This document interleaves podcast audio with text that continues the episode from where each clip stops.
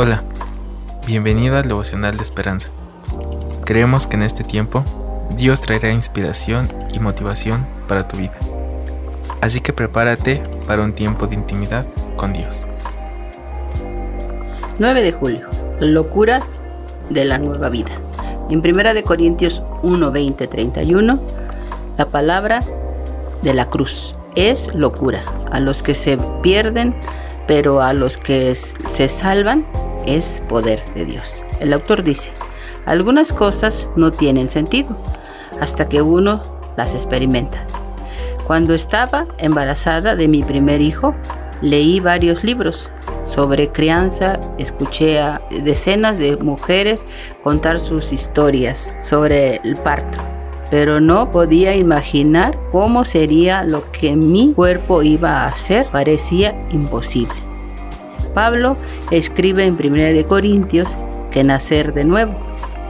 La salvación que Dios nos ofrece por medio de Cristo les parece igualmente incomprensible a los que no lo han experimentado.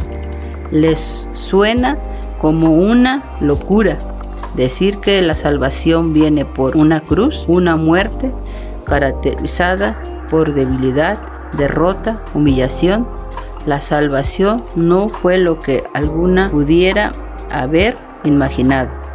Algunos pensaron que llegaría a través de un poderoso líder político o con una señal milagrosa. Otros creían que sería mediante sus propios logros académicos y zoológicos. En 1 Corintios 1:22, pero Dios sorprendió a todos al traer la salvación de una manera que solo tendría sentido para los que creyeran, para aquellos que la experimentaran. Dios tomó algunos vergonzosos y débiles la muerte en una cruz y lo convirtió en el fundamento de la sabiduría, el poder. Él escogió lo débil y lo necio para avergonzar lo sabio. Sus sorprendentes e inimaginables caminos son siempre los mejores.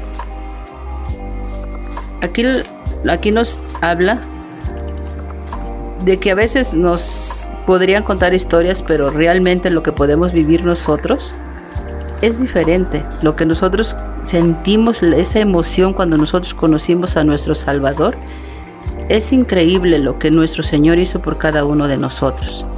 Oremos, hermanos. Amado Padre, te doy gracias, papito hermoso, porque eres sorprendente, bendito Señor. Cada día nos sorprendes más, Padre bendito.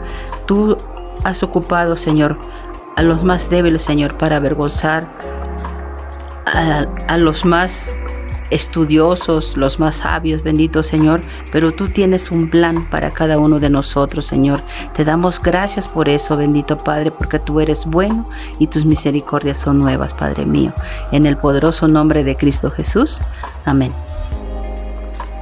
Esperamos que hayas pasado un tiempo agradable bajo el propósito de Dios.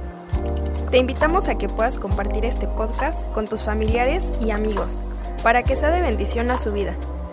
Puedes seguirnos en Facebook, Instagram y YouTube como Esperanza. Hasta mañana.